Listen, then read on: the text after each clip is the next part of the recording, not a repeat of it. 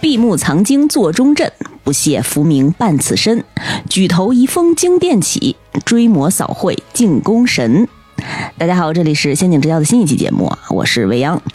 这期节目呢是咱们崩坏星穹铁道系列的第二季啊。这期节目比较特殊，是我跟姐夫一起录制的，他现在正在我旁边在打虚构叙事的副本。你要跟大家说一句吗？仙舟罗浮的剧情呢，已经结束了好一阵子了。在游戏版本呢开到下一个星球匹诺康尼之前，依照惯例啊，我们会跟大家一同回顾一下上一个世界在罗浮仙舟发生的整体故事。嗯，这个世界的故事呢，可谓是跌宕起伏、曲折离奇。哎，因为这个世界的画风啊是那种偏国风的设计，我个人是非常喜欢的。而且呢，这个板块的群像人物塑造和剧情的层次，确实呢需要一些细节的展开。所以，我们这期节目呢可能会分为上下两个篇章啊。开头给大家念的这句诗呢，是我非常喜欢的一个人物景元将军对他的描述。玩过崩铁的朋友们应该知道啊。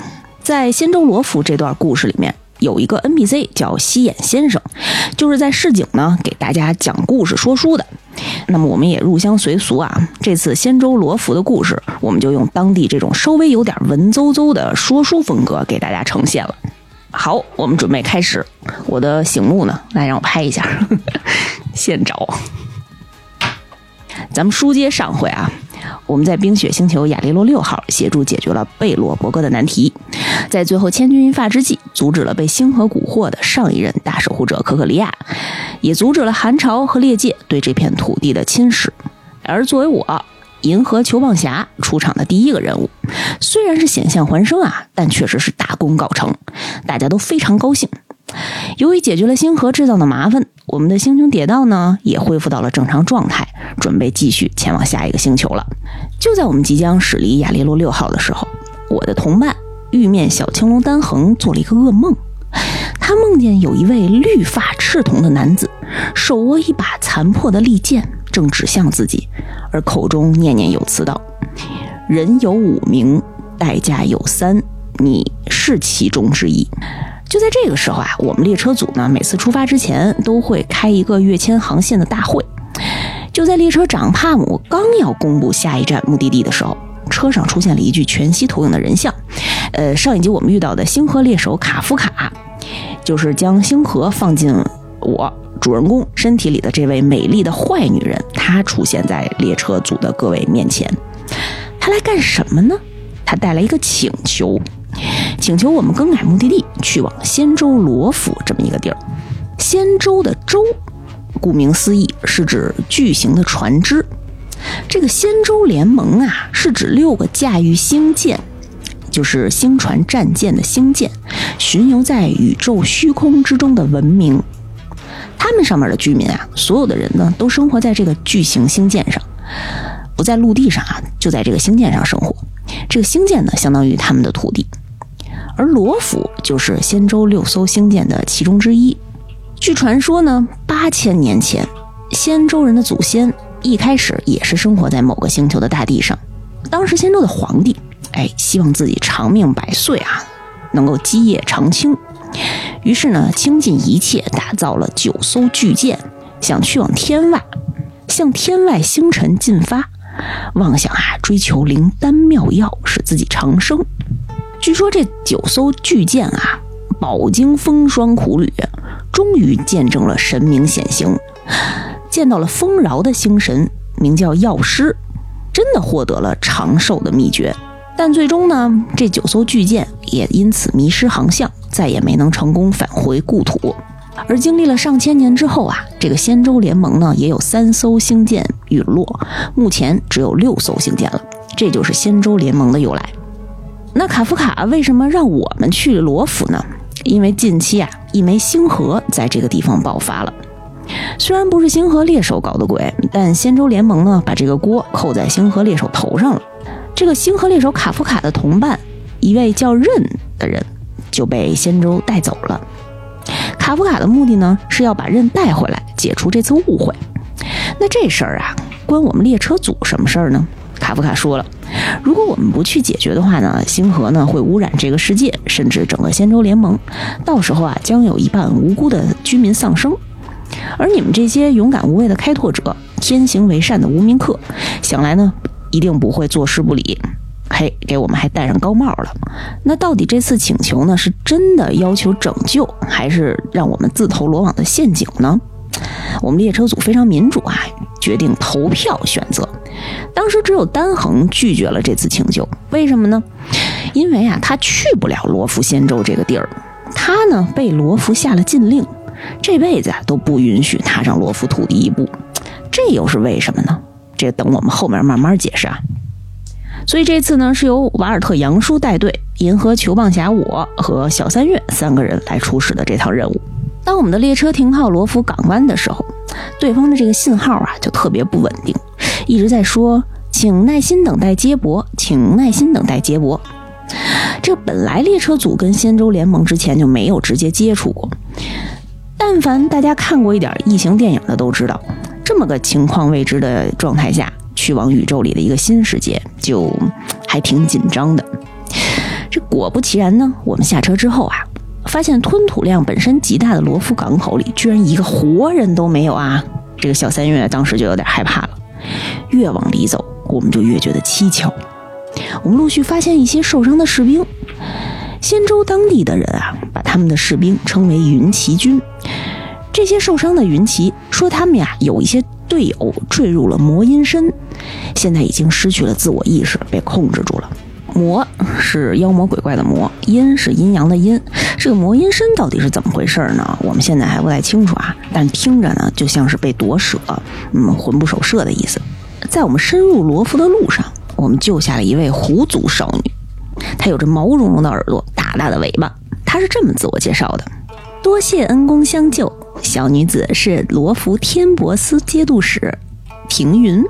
这仙州上呢有很完善的行政体系，组织机构呢非常的健全。接下来呢，我们也会接触到各个职能管理部门，比如说像天博司刚才说到的太卜司、丹顶司、地恒司等等这些机关单位呢，我们说到的时候再具体介绍。刚才这位狐族少女啊，说她来自天博司。这个天博司呢，这是罗浮当中掌握空中运输和航行以及贸易的一个机构，而这个狐族少女庭云就是在其中任职的，算是负责接待的使者吧。这个小姑娘呢，办起事儿来啊，也是雷厉风行。我们自己介绍了自己的身份，并且告知了我们是来解决星河危机的。听一听完啊，立马就要带我们去见他的上司玉空。我们这才真正的从罗浮的港口进到城里了。哇！一进城里，发现这是一个非常具有国风特色的地方。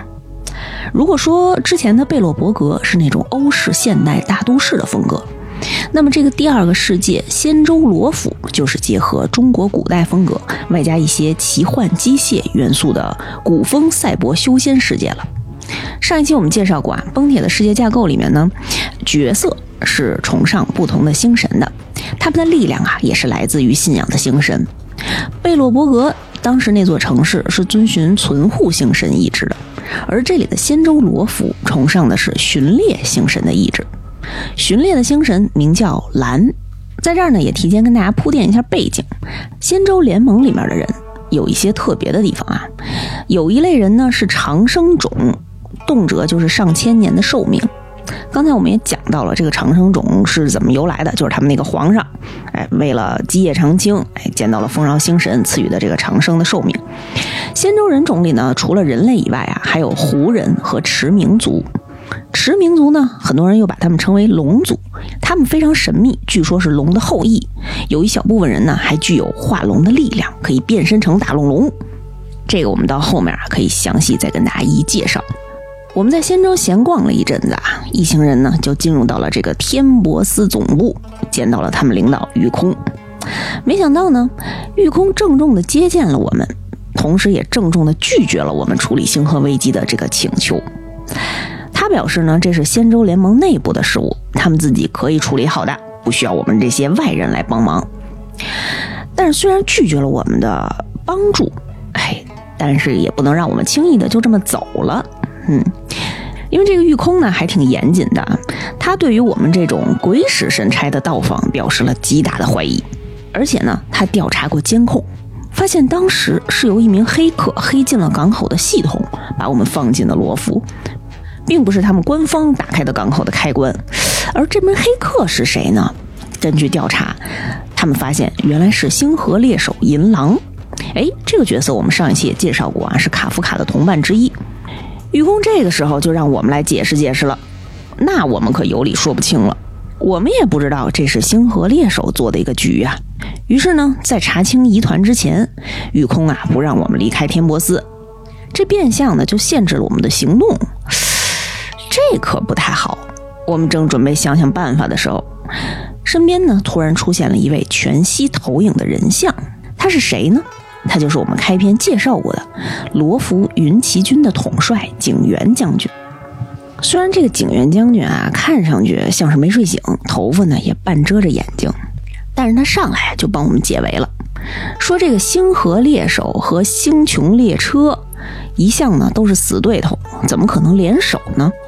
虽然警员呢也同意玉空啊不让我们列车组插手星河的事儿，但是来都来了，大过年的为了孩子，他说呀另有一事儿请求我们帮忙。先前呢他们抓获了一名擅闯仙州重地的星河猎手，名叫任。哎，这不就是卡夫卡当时委托我们的时候 提出来的他的那个同伴任吗？在仙州审讯任的过程当中啊，泰普斯。也就是仙州负责情报与信息推演的一个部门，泰普斯截获了一份通讯记录，就是任的同党卡夫卡发出的通信，而发信呢就在罗浮，也就是说卡夫卡正潜伏在罗浮仙州的内陆，而通讯对象啊就是咱们列车组了。于是泰普斯呢就认定列车组肯定是星河猎手的同伙。虽然我们之前没见过泰普斯的人，也没见过景元将军啊，但是咱们景元将军呢，就直接认为我们星穹列车行事正派，见义勇为，这个美名呢是永流传的，岂能跟星河猎手这种宵小之辈同流合污？一定是他们祸水东引的毒计。为什么将军上来就这么捧我们呢？你听这话里就有话，星河确实仙州联盟有办法自己解决。但是需要投入主力，耗时耗力。那么潜伏在仙舟上的卡夫卡将军呢，就希望我们列车组帮他们缉拿归案，这样呢就可以洗清列车组的嫌疑了。二来啊，也好得知这星河猎手潜入仙舟的目的，跟这个爆发的星河究竟有没有关系。气氛到这儿了，虽然我们觉得景元将军啊，这个应该有点猫腻儿，但我们似乎呢也没什么别的选择余地。于是啊，便答应了将军。将军出马，一个定十万，立马下令让玉空分享一切情报，还调度云骑军的精锐部队帮我们展开搜捕。这下我们列车组啊，在仙州罗浮可以横着走了，无人不知，无人不晓，我们是景元将军的贵客。这之后呢，我们随着庭云小姐的安排，在仙州罗浮的五星客栈就这么住下来了，好吃好喝的。我们在吃喝玩乐的同时，也得想着办点正事儿，抓卡夫卡。那从哪儿找起呢？庭云小姐给我们看了看卡夫卡在列车组面前全息投影的最后一段话。当时的背景音啊，有一段机械运转的声音。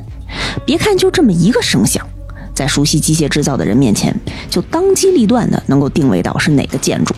于是我们就在专业人士的指导之下呢，得知了那个声音来自于罗浮某处港口的造船设施。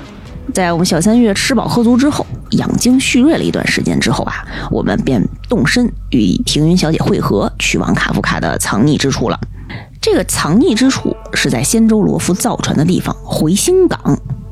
之前呢，因为星河的爆裂，目前回星港的生产线呢都已经停摆了。虽然这里头地形错综复杂，但我们借由啊停云借来的像狗一样的一种追踪的小动物，一步一步的找到了卡夫卡的真身所在。当时卡夫卡被我们围堵的时候呢，丝毫没有感到意外和紧张，仿佛这一切相遇呢都像设计好的一样。卡夫卡自己也说，这是星河猎手的领导者艾利欧已经看到的未来，但他也没有直接束手就擒，跟我们打了一架。关键的时刻。从天而降一位粉毛萝莉，她自称是泰普斯的当家人，名叫福玄。刚才我们也提过，泰普斯是仙州负责情报与信息推演的部门，哎，俗称算卦吧。这位从天而降的小萝莉，虽然身体是小小的，但是头脑还是一样的好，看上去就特别不一般。人称未卜先知、法眼无疑、趋吉避凶的 Type C，其实就是网友给他起的一个昵称啊。泰布斯谐音 Type C，Type C 的那个插线口，不知道是不是跟他头顶有一个天眼有关。当他登场的时候啊，徒手就改变了卡夫卡射出来子弹的弹道轨迹。这个华丽丽的出场之后呢，福玄大人啊就当下把卡夫卡控制住了，并且告知我们，从现在起审讯星河猎手的事儿由他来接管。但是既然我们是景元将军的贵客啊，可以旁听这场审讯，因为审讯星河猎手必须用到特定的设备琼关镇，这个镇呢是坐落在泰布斯主殿的，所以大家伙呢就动身跟福玄大人一起回他的泰布斯了。这个回程啊，一路非常的不太平啊。我们坐星茶，也就是仙舟的这个星船的名字，星茶。我们坐星茶的这条航线啊，在中途咔嚓就失灵了，不知道是谁动的鬼啊。这福玄大人呢，着急安排审讯事宜，自己呢就先回他的大本营了，安排了一个联络人，稍后带我们再过去。我也不知道他自己怎么就。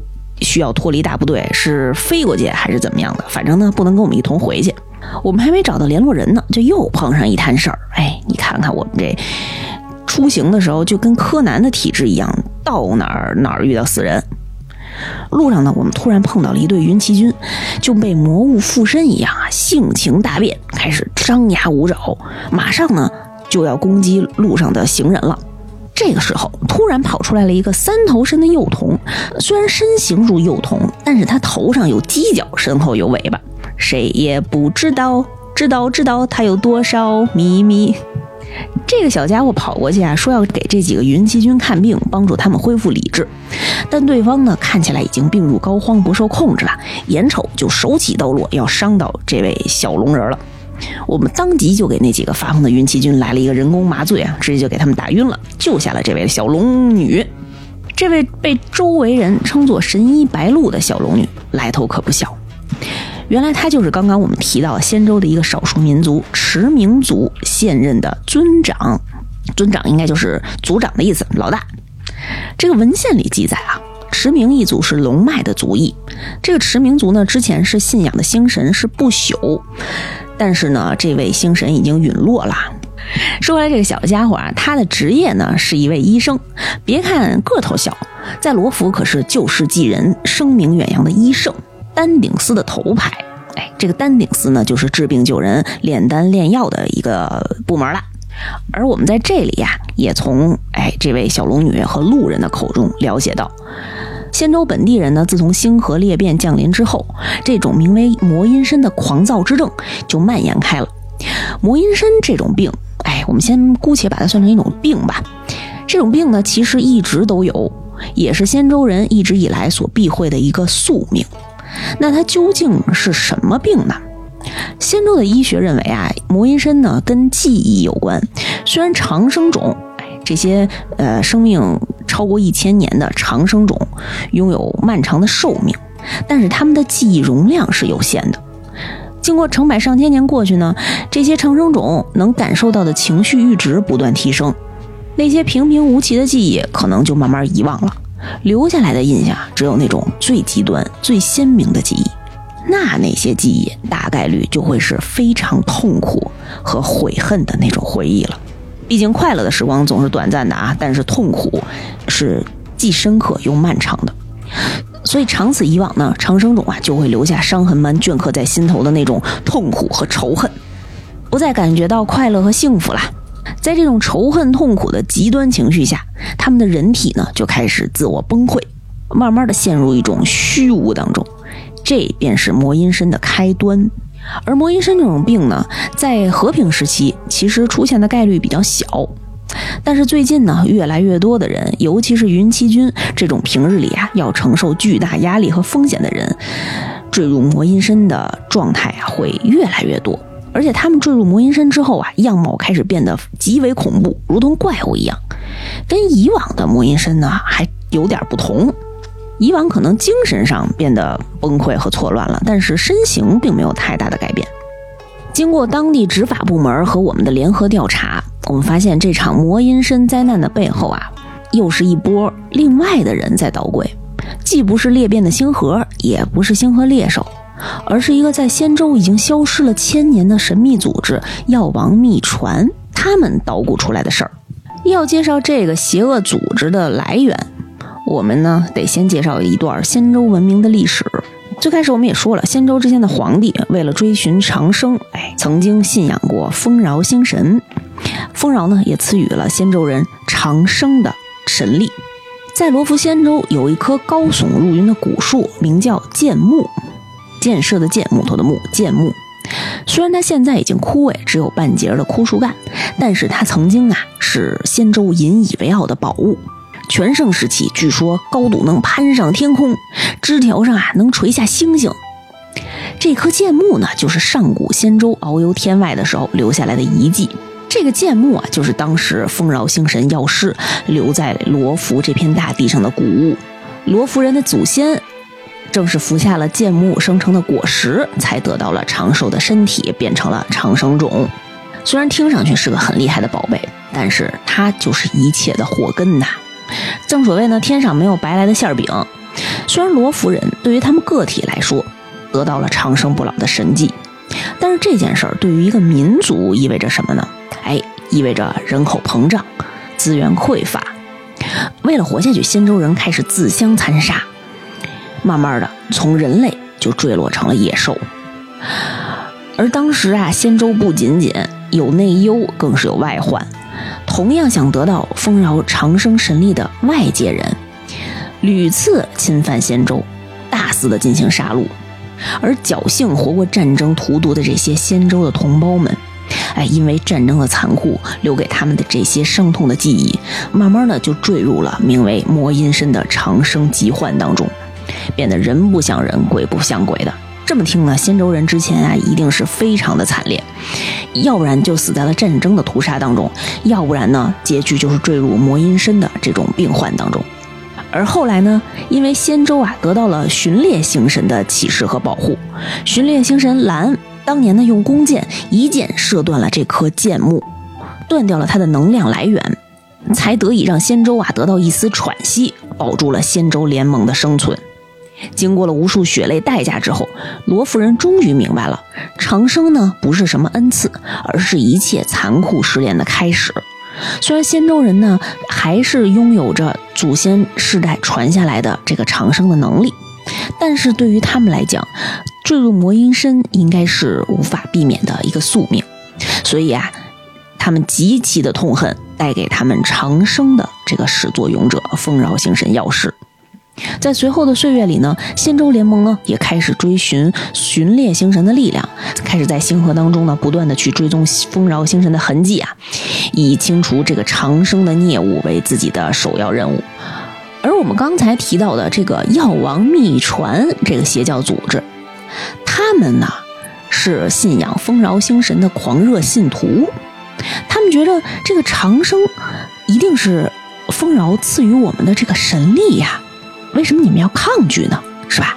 他们还发掘禁忌的药方，企图呢再恢复长生之道。了解完我们刚才讲述的这些背景知识之后啊，我们就应该明白仙州人啊为什么痛恨丰饶药师，所以呢也非常痛恨这个药王秘传邪恶组织了。我们听完这些故事，也是想顺着药王秘传这个组织的线索，一步步往前推进，没准能够顺藤摸瓜查到这次星河裂变有关的信息。这个组织还挺严密的，据说将军派出的卧底全都失联了。但是我们呢，既然是仙州的生面孔，正是参与调查的好机会，我们就假扮想要加入这个组织的新人，主动接触想要发展下线的这些组织的成员，一步步呢去打探关于这个组织的秘密。我们发现药王秘传这个组织啊，有将近上万人，他们都是觉着魔阴身呐是一种进化的恩赐。而且我们刚才也说了，他们还自研药方啊，想要给那些追寻长生的人，就是现在是短生种啊，因为仙州人不是所有人都是长生种的，还有一部分短生种以及从外来的那些普通的人类，哎，他们们如果想要追寻长生的话，都来找我们要这个自研的药方，吃下去呢就能获得丰饶星神给予的这种长生的力量。这个药方我们偷偷摸摸的也拿到了一副，看上去呢非常神奇。我们自己又不是搞这个的，所以我们也看不懂，就得找专业的人士好好研究研究。一般人还研究不明白，我们得找一位德高望重的医师。哎，经过这个当地人的推荐呢，我们呢就找到了一个任职于丹顶司的一个高级医师，可能拉到现实得算是 VP 了吧？啊，她名叫丹叔，大家都管她叫丹叔大人，是一位女士。这位丹叔大人厉害之处啊，在于他是一位目不能见的盲人，但是他配丹药啊、写方子非常非常在行。丹叔大人听我们当时念了这个药方以后，马上就眉头紧锁，觉得这个方子非常的显怪。具体情况呢，他现在也不能马上明知，他得验证一下，所以需要一点时间，就给我们留下了一个联络方式啊。等到他研究明白之后啊，一定会联系我们的。这个我们在药王秘传做卧底的事儿呢，就暂时的告一段落了。说了半天药王秘传，我们差点忘了审讯星河猎手的事儿了。别忘了啊，我们其实是在呃回泰普斯的路上。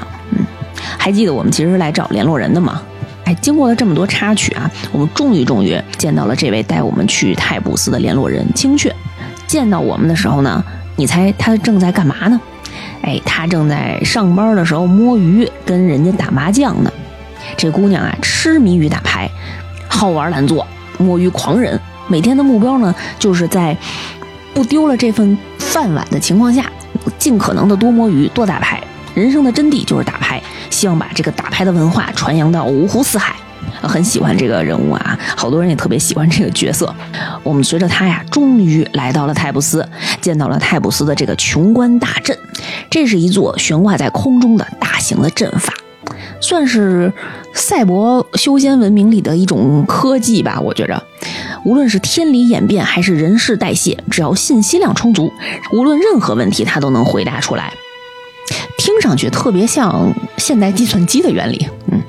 而现在能操纵琼关大阵的人呢，只有咱们刚才介绍过的这个粉毛萝莉，哎，福玄大人。他呢，早就在琼关大阵中间等我们了。等到人到齐了，就把卡夫卡押了上来。福玄大人双手合十，起，就看眼前这个阵法。斗转星移，乾坤翻转，一通视觉咔咔是特效。福全大人就在这个阵中啊，读到了卡夫卡此行的真实目的。他看到了真实目的之后，非常的惊讶，反问卡夫卡：“这小萝莉的声音特别可爱，你们竟然为了这个？”那位御姐卡夫卡云淡风轻的讲：“怎样，喜欢这个真相吗？”我们就看福泉大人的样子，很是惊讶，赶紧上前询问。福全大人却说：“卡夫卡确实和星河裂变无关，倒是你们，居然是你们，荒谬！竟然有这种事儿！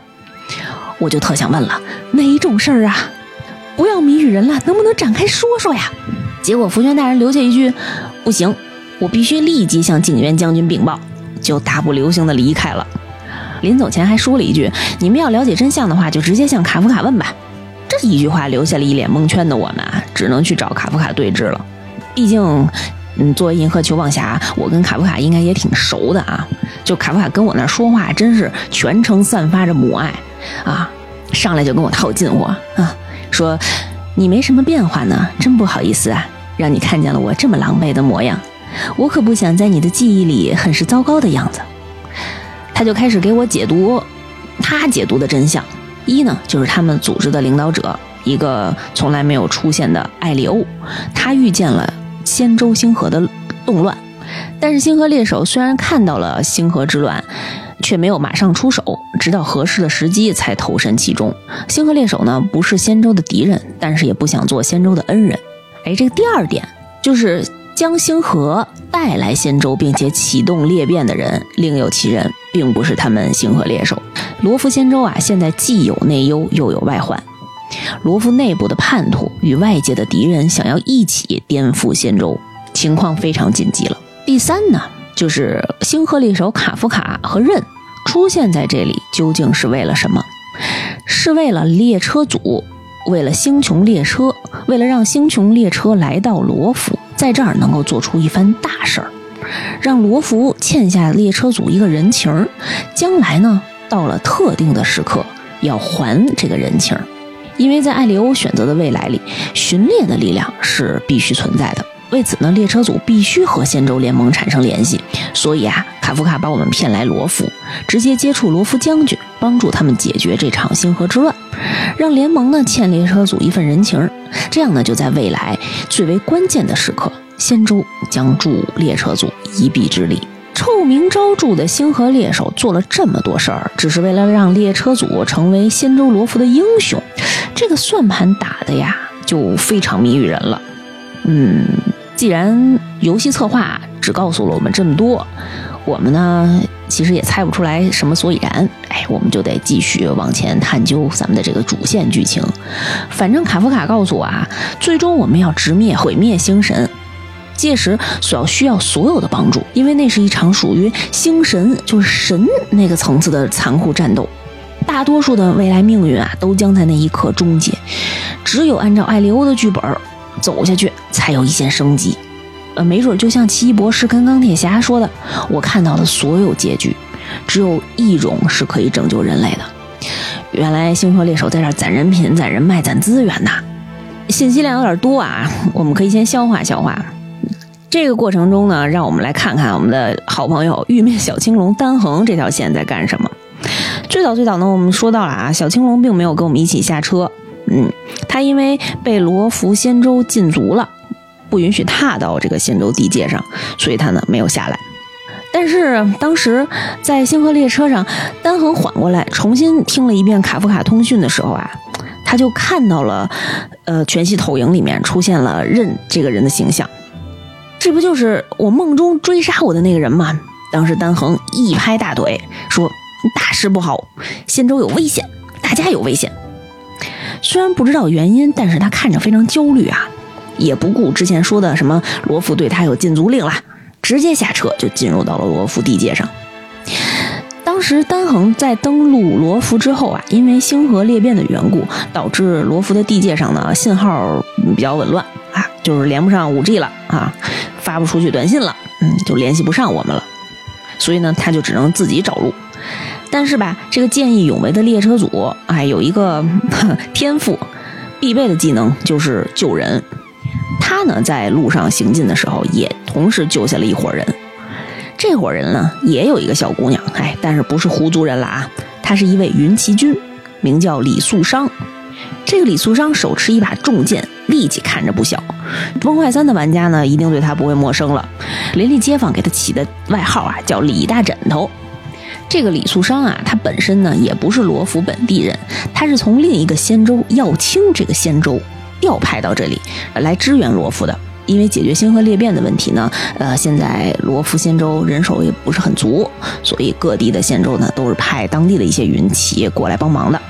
就在这伙人里头，还有另外一位男子，这是一位金色长发的商人，眉清目秀的，看着非常俊朗和儒雅，随身呢带着一个硕大的白匣子。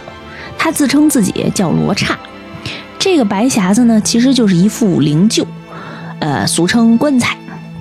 据说呢，他是受了别人的委托，这次呢是来仙州行商的，也是要将这具灵柩顺路送回仙州。当时李素商这个小姑娘啊，哎，一看就比较年轻啊，就对所有事情都非常好奇啊。呃，因为仙州人当地的确实是没有呃用棺材装死者的这种习俗的。仙州人的习惯呢是把死者的名字呃和他的玉照，它是一种玉照是什么？是一种嗯怎么说呢？量子元件吧。呃，它可以是。配饰、首饰之类的这种外形啊，但是可以用来通讯。这两个把名字和玉照啊供奉在一个长生管理机构十王司里面，这个就是他们呃祭奠死者的一种形式了。而仙舟上的胡人族和驰名族各自有各自的告别仪式。胡族呢，大部分是将离世的同胞啊安置在星槎上，也就是那个星船战舰上，任他们飘向遥远的星辰。我理解呢，就是一种宇宙葬法。天葬，而石明族就是所谓的龙族，他们就比较神秘了。据说他们在活了七百年左右，会迎来生命的大限，在生命的最后，他们会结成一颗珍珠般的虫卵，回归到古海之下，在水里浸泡一段时间，随后呢，再以幼子的形态，哎，破卵新生，重生成为一具新的躯体，没有了潜意识的任何的记忆啊！哎，你看，他们每一个个体就形成了一个闭环啊，本体涅槃重生，哎，但是没有前世的记忆。嗯，他们仨跟这儿说了半天各族送葬的仪式啊，大半个时辰也过去了，天色也不早了，三个人就打算尽快的进入罗浮城里，结果突然之间地动山摇。有什么大的东西，它在那儿动了。就在此时此刻，哎，在列车组，在我们这边，正是卡夫卡跟我们讲述如何让星神陨落的时候。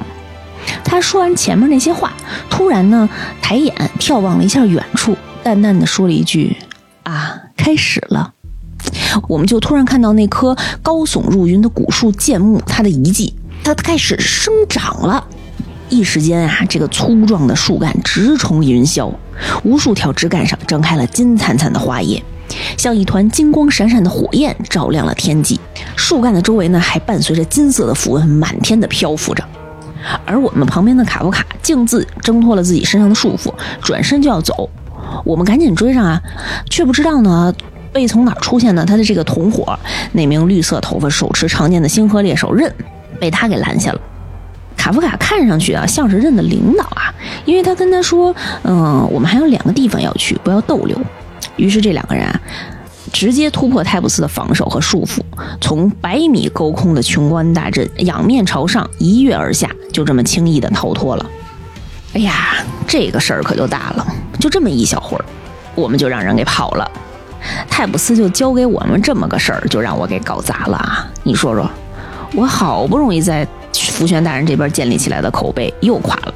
之前他们还怀疑我们跟星河猎手串通一气、沆瀣一气呢，我这解释都解释不清。回头人家该怀疑我们把他放走了，这咋办呢？我们就得赶紧去调查这事儿究竟怎么回事。当我们靠近剑木的时候啊，发现它确实又开始生长了，整棵枯树现在看上去焕然一新，显得生机勃勃。好站在附近的那位胡人小姐庭云看到这棵剑木之后，激动地说：“真是太精彩了！能看到如此奇观，长生种一辈子都难以遇见的。”，这听着啊，这小姑娘还挺激动。之前我们也讲过，剑木它的再次生长，意味着丰饶之神的力量就又开始发动了。这可是灾难的开始啊！我们可不能任凭剑木就这么持续生长，这么异常的能量。对于经常研究星河的瓦尔特杨杨叔来说，一定是不陌生的。他判断呢，这事儿啊，应该是星河导致的。所以呢，我们赶紧去找福玄大人和景元将军去报告此事。当时我们发现啊，将军呢正在跟福玄勾兑此事。将军老谋深算，之前呢就已经预料出来了，罗福现在呢一定是内忧外患。内忧，想必就是邪教组织药王秘传在到处作乱。外患就是丰饶星神的令使带着星河潜入了罗浮，应该只有这个层级的敌人才能绕过罗浮，嗯，比较健全的这个防御体系了。内忧和外患还不是各自为战，他们应该呢是相互勾结，所以造成了之前的困局。但所幸呢，这些事儿呢都在将军的意料之内，唯一他没有想到的就是星河猎手的目的。现在通过琼关阵，我们也探测出来了卡夫卡的想法，终于给将军啊把这块拼图给补上了。哎，我们发现还不用我们禀告实情呢，将军和福玄大人呢就已经把现状了如指掌了。这下好了，也不会怀疑我们把星河猎手放跑了。哎，正所谓这个危机呢就是转机，现在我们知道问题所在了，一切就都好办了啊。景元将军呢也正在引导福玄大人进行下一步的判断。要说这景元啊，就不愧是镇守罗浮的第一大将。既然老早就预判了星河的情况，为什么不早点动手呢？将军说了，我们不是没有直接动手啊。其实云骑军一直都在暗中布局和渗透，斩草就要除根。之前如果动作大了，容易打草惊蛇啊。现在既然药王秘传这个组织已经开始这么光明正大的动手了。而且啊，也留下了很多蛛丝马迹，很多破绽，就说明呢，云骑军啊已经控制住了大部分的局势，对方已经沉不住气了，必须得赶紧有所作为了。现在师出有名，正适合云骑军一网打尽。而且景元将军还说，他还有一支骑兵没有用呢。这支骑兵是谁呢？我们听着怎么这么耳熟呢？原来正是指我们列车组这对外来人。哎，这正所谓将军一微笑，我们就要被差遣了。当时连福玄大人都看不下去了，就说：“哎呀，是我的错，是我对将军抱有多余的期待。你可行行好吧？这支骑兵用的也忒频繁了，咱罗浮就没点别人可以用了吗？”哎，这正是我想问的。我们不是贵客吗？这就是你们招待贵客的方式吗？只让马儿跑，还不给马儿吃草？但将军看热闹不嫌事儿大啊！不仅如此呢，他还想玩点更猛的。他把军权交给了福玄大人，让福玄大人这么一位推演专家，现在呢开始领兵，让他坐镇建木周围地段，随时等待接应。而且破例啊，让我们这些外来人进一步加入他们罗浮云骑的秘密行动，对建木的封印。将军做事儿非常讲究逻辑，他呢先安排了我们啊去到公造司这个地方帮忙解决问题。这个地方怎么了呢？我们到了才发现，公造司里面被一只树精侵入了。我们仔细勘察后发现啊，公造司这个地方竟然就是建木的根系所在。就是它生根发芽的地方，它的根茎缠绕住了公造司的一些宝贝，啊，尤其是公造司最大的一个造化红炉，它是炼物用的，可以理解为是一个造物的机器。我们本来呢想砍断它的根茎，防止它穿透这个造化红炉，结果啊，从根系当中走出来了一只机械巨鹿，鹿是梅花鹿的鹿啊。这是一个看上去也挺赛博动物的啊，这颗看似梅花鹿，但是身穿盔甲的这么一个怪物。我们当时都在感叹这是什么怪物啊！但是身边的这个庭云小姐姐情不自禁的，嗯，称赞、惊讶，不知道怎么形容他当时的语气。他说：“不愧是神迹呀，信手捏来造化生命，这股力量真了不得。”虽然不知道他说这话什么意思啊，但是我们也呃来不及多想，当机立断呀，击败了这头巨鹿。这个时候呢，那位曾经的盲人医师丹叔大人突然联系我们了。哎，还记得他吗？我们曾经啊找他看过药方，让他帮忙研究从药王秘传那儿偷来的那个能让人长生的方子。丹叔大人跟我们说，这个方子确实食用之后呢，可以让人从短生种变成上长生种，但是呢，是以一种嗯不太安全的方式。但是这个药方呢，没有解药，那我们就非常困惑了。那服下这个药方的人可怎么救他们呢？思考这个问题的时候，我们顺路呢，还帮丹叔大人从妖怪手下。解救了一个同样是盲人的小女孩，丹叔大人就给我们讲述啊，像他们这种啊，天生呢就具有缺陷的长生种，像双目失明这种困难是要持续近千年的。对于长生种来说呢，这种缺陷呢就相当于一种永恒的苦刑，这可能就是丰饶药师对于背叛者准备的诅咒吧。当丹叔大人说这些话的时候啊，脸色就变得有点可怕了。但他发现了我们在看他的时候，很快就恢复原样，也说自己啊是触景生情，一时失言了。听说我们最近在帮忙解决将军的难题，哎，肯定呢得需要补补。他还给我们配了一副强身健体的补药。我们觉得丹叔大人人太好了，当下我就把这药给喝了。喝完我就开始头疼啊，喘不过来气儿。我立马呢就觉得不太对劲儿，赶紧呢就去往了将军的神策府，想找人给我们看看。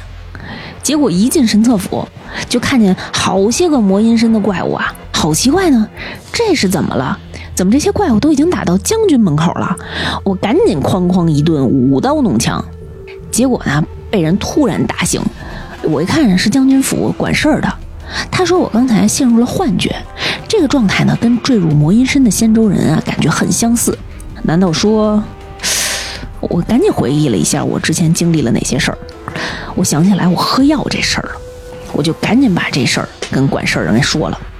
他们说我喝的这副药里头啊，跟药王秘传流出来的这个配方里的药很像。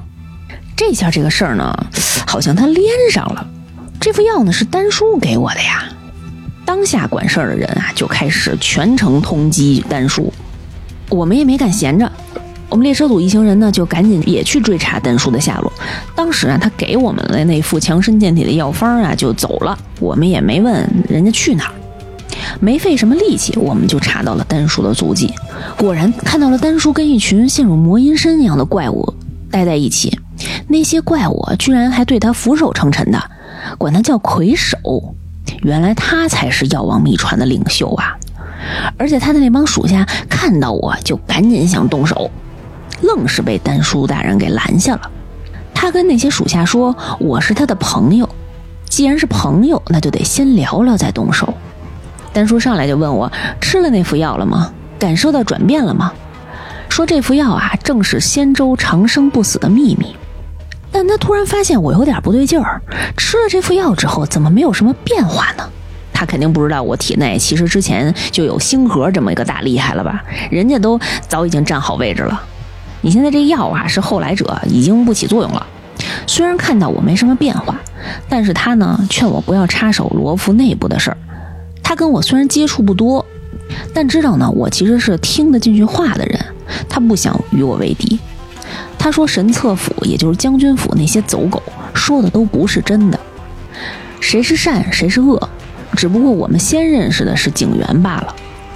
如果先认识他丹叔，或许所有的事情就都不一样了。”说完呢，他转身就走了。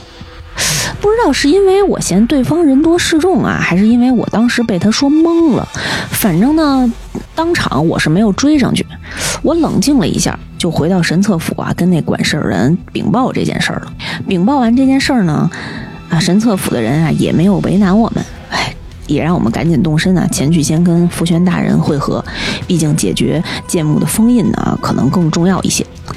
我们这一路上啊，就发现横尸遍野，大部分的尸体呢，看上去像是坠入魔阴身的怪物。路上我们也遇上了几位，呃，尚且还清醒的在养伤的云栖军，他们就跟我们讲，这一路啊，本来局势大好，一路过关斩将，突然云栖军之间内部的这些兄弟姐妹开始互相残杀。原来呢，是药王秘传的人通过一种毒气。唤起了长生种身体里那些，啊，关于魔阴身的嗯基因吧，把他们催化成了魔阴身。嗯，但是这个毒气呢，对于我们这些外来人来讲，并没有什么作用啊，所以我们首当其冲，自告奋勇去帮云栖军解决了这个毒气造成的困扰。我们也从抓捕到的这些药王秘传的一些小喽啰口中啊，知道正是药王秘传这个组织的人，把星核注入到剑木当中。使其又开始生长的，解决完毒气对于云骑军的制约啊，这个现在由福玄大人统帅的云骑军可谓是所向披靡了。我们呢也跟着云骑军攻进了敌军的深处，果然看到了已经妖魔化的丹叔。哎，他当时的形象啊，就特别像上一个世界我们碰到了嗯妖魔化的可可利亚。他们被星河影响之后呢，都已经脱离了人形，还变成了妖怪。已经妖魔化的丹叔，当时呢还在跟福轩大人就这个丰饶赐予的长生到底是恩赐还是罪孽展开了一轮辩论。正所谓话不投机半句多，谈不拢呢还是得靠武力。在这个回合战的游戏里啊，主角呢是一定不会输的。哈哈，经过了不是很刺激也不是很激烈对抗之后呢，我们顺利的打败了药王秘传的魁首丹叔。这个丹叔在战败之后啊，显得非常诧异。他喃喃自语道：“赐予我们星河的人说过，剑幕的降临将带来不死的先驱，灭绝大军幻龙。你现在就该兑现承诺了。灭绝大军幻龙是谁？这个丹叔在跟谁说话？听上去这个灭绝大军名字好像更厉害一些，更像 BOSS 一些啊。”当时我们就看见，魁首他挣扎起残破的身躯，望向了我们身后。而我们身后有谁呢？那位一直陪伴在我们左右的领航人，湖人小姐姐庭云。庭云蔑视的看了一眼丹叔，这个时候说话了：“哎，为什么要我亲自出手呢？这有悖我的毁灭美学呀，小卒子。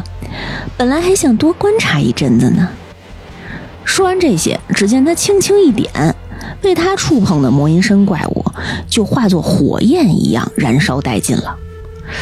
而他呢，当时也给我们上演了一个呃崩坏星穹轨道，截止到目前最经典的一幕啊，回眸歪头杀。只见他露出了一抹诡异的微笑，庭云的小身躯就像断线的木偶一样倒在地上，然后消失了。一团鬼火就从他原本的胸口啊凝聚升空，一个更加深邃的声音缓缓地传来：“我是灭绝大军幻龙。”我来此正是为了让仙州分崩离析，自取灭亡。说完这些啊，这团鬼火便消失了。原来他竟然是毁灭星神的令使幻龙。据我们猜测呢，应该是他幻化成了庭云的身形，一直潜伏在仙州的内部。而发现我们到来之后啊，一直近距离的观察着我们。那究竟庭云这个人物到底是存在还不存在？或者是说它曾经存在过，是什么时候被幻龙替换的？真正的停云现在到底是生又是死？这些呢，我们就不得所知了。不过呢，我们在刚才讲述故事的时候啊，也就是在我第二遍呃在重温这段剧情的时候，才发现其实一直以来，庭云小姐姐对于剑木和长生这件事情就非常非常的感兴趣。哎呀，那她描述这个看到剑木重新生长的时候的那个语气，简直就是像跟这棵大树谈恋爱了一样。原来策划组呢，也是在很早之前呢就给我们埋下了这样一些线索啊。但是因为我们的故事当中啊，实在是所有人都特别迷人，我们可能第一遍玩的时候也就没有那么的在意这单独的一个角色。那究竟幻龙消失之后去了哪里？剑木呢是否会被封印？星河是否能被找到？罗浮仙州的危机又将如何解决？最最关键的呀，是景元将军究竟知道些什么？丹恒又为何被仙州禁足？曾经的仙州到底发生过什么？这么多疑团和秘密，就请收听《仙境之桥》下一期节目，与幻龙的背水一战，以及云上五霄的详解了。嗯，那预知后事如何，咱们就请听下回分解。